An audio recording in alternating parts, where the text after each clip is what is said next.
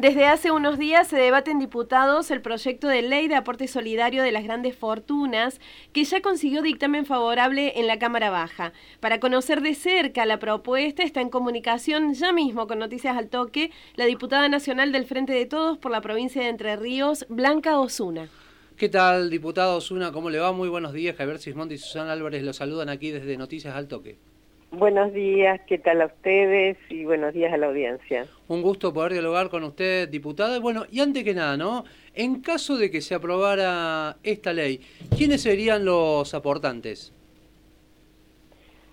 Serían los aportantes quienes tienen una, una capacidad de, de riqueza mayor de los 200 millones de pesos para arriba, en adelante y se calcula que son aproximadamente 9.300, eh, 9.298 personas humanas según el informe que hemos recibido de la AFIP.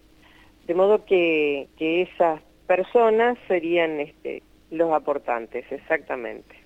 Diputada, muy buenos días. Eh, se conoció en estos días que se ha incorporado, precisamente hablando de la AFIP, una cláusula anti-evasión que le otorga a este organismo el pleno poder para evitar eludir el pago. Aparte, la AFIP va a ser la encargada de la aplicación, percepción y fiscalización del aporte. ¿Por qué tiene este organismo ese rol tan central? ¿Por qué lo han decidido así? En realidad, porque estamos hablando de un aporte que es eh, solidario, que es extraordinario, que es por única vez, que es para personas humanas, que es para la riqueza y, digamos el patrimonio efectivamente declarado por las personas que van a quedar comprendidas, de modo que preservar esa capacidad de, exigencia, porque es obligatorio, eh, no es voluntario, eh, es este, darle al Estado y en este caso a un organismo que tiene pertinencia en este tipo de, acciones o de responsabilidades esa cuestión. Todos este, sabemos que parte de, de una práctica, una práctica diríamos desleal e ilegal, este, eh, tiene que ver con, la ilusión o tiene que ver con, eh, con, otro, con otro elemento que, también hemos hablado en, la comisión y que es este, el valor mm, fiscal que tienen los, los bienes que están declarados. O sea, hay una serie de componentes que hacen a que eh, efectivamente eh, en el objeto de poder constituir un fondo que beneficie a quienes están realmente con, necesidades por, por la crisis heredada eh, más la crisis y la pandemia actual, bueno, este, realmente tenemos esa voluntad y la verdad que vamos dando pasos de modo que efectivamente ese fondo se constituya y tenga la potencia como para poder eh, beneficiar a quienes en la propia ley están este, pautados. Esto es nada más que este, tomar todos los recaudos como para que efectivamente este, el fondo se constituya. Diputado Zuna, ¿y qué mecanismos tiene esta norma para asegurar que el dinero llegue a donde tiene que llegar? En primer lugar, eh, lo tiene porque la propia ley lo, establece. Y creo que eso ya es una, digamos, una, importante definición, ¿no? Y, la otra es que realmente las, las partes este, que son beneficiadas tienen además políticas de Estado este, activas en estos momentos en ese sentido. Por ejemplo, eh, se van a beneficiar a eh, las pymes.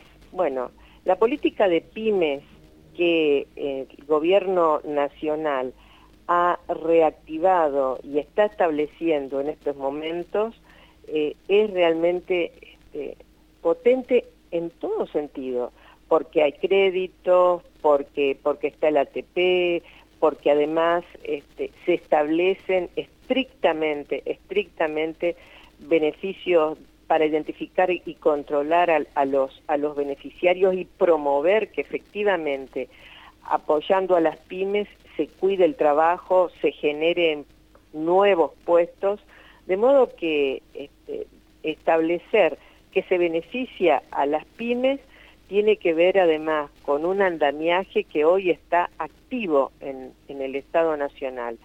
Y, quiero decirlo en contraste con eh, periodos donde eh, cercanos, donde eh, miles de pymes quebraron o cerraron este, o desaparecieron. Digo, o por ejemplo, el otro objeto de la propia ley es becas 20% de ese fondo aplicado a becas para eh, jóvenes estudiantes, ¿no? las becas del progresar.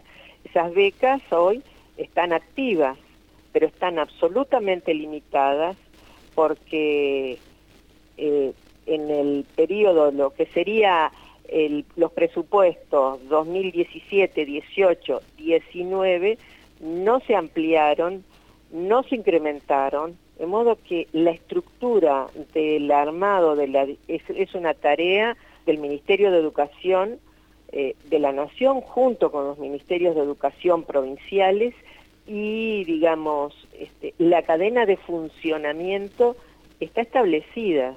La ampliación y el incremento del volumen este, del aporte es parte de programas que hoy el Ministerio y las provincias tienen llevando adelante. Le podría seguir dando ejemplo, pero por ejemplo, a ver, eh, eh, un aporte eh, del, para, para el programa de barrios populares, no son barrios populares este, cualquiera, no, son los que están establecidos en el RENAVAP. El RENAVAP es un registro nacional de barrios populares, parte de un relevamiento que se hizo en cumplimiento de una ley. Y así, digamos, yo creo que el, el proyecto es muy explícito y muy este, tiene una estricta definición de quiénes serán los beneficiarios, no es azaroso, es específico. Recordamos que estamos en comunicación con la diputada nacional del Frente de Todos por la provincia de Entre Ríos, Blanca Osuna, que además está en la comisión que está debatiendo esta ley, eh, en realidad discutiendo esta ley antes de que llegue al recinto. ¿Cree que es suficiente, diputada, que el aporte sea por única vez? Eh, ¿Cuánto esperan, cuánto se espera recaudar con este aporte? El el cálculo aproximado eh, es de 300, un poco más de 300 mil millones de pesos.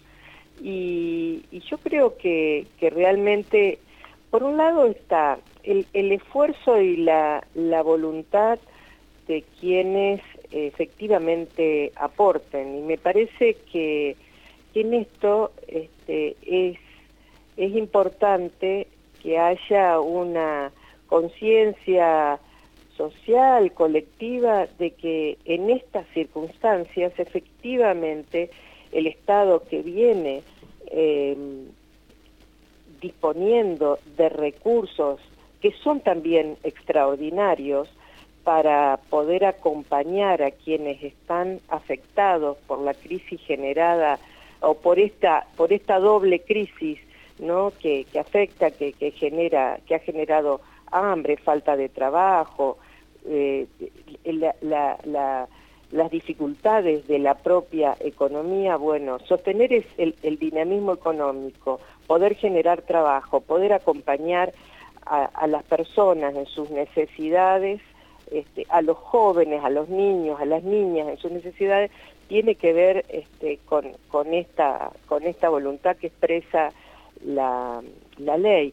Y yo en realidad creo que, plantear este, una apelación a la, solidaridad es parte de, esta etapa. Fíjese, fíjese las cosas que, bueno que venimos viendo y, viviendo este tiempo este, crítico y complejo, en realidad eh, es casi como sorprendente porque hay quienes este, realmente le están pasando mal por situaciones que tienen que ver con, con, aspectos sanitarios, con la salud, este, con el impacto propio de, del virus, pero también con las consecuencias de, toda esta etapa. Sin embargo, eh, lo que desconcierta es que, quienes más se quejan de la peor crisis global eh, es el sector este, más acomodado. Entonces es posible que a ese sector, el que, tiene más recursos, el que tiene más patrimonio, eh, reclamarlo y ponerlos en el lugar de que tengan esa posibilidad de ser solidarios con quienes más están sufriendo, es toda una apuesta, ¿no? Mm, yo diría que es una apuesta democrática y de compromiso social. La verdad que esperamos que efectivamente este, la ley se apruebe y que ese fondo se constituya y que los recursos en definitiva lleguen a donde a donde tienen que llegar, ¿no?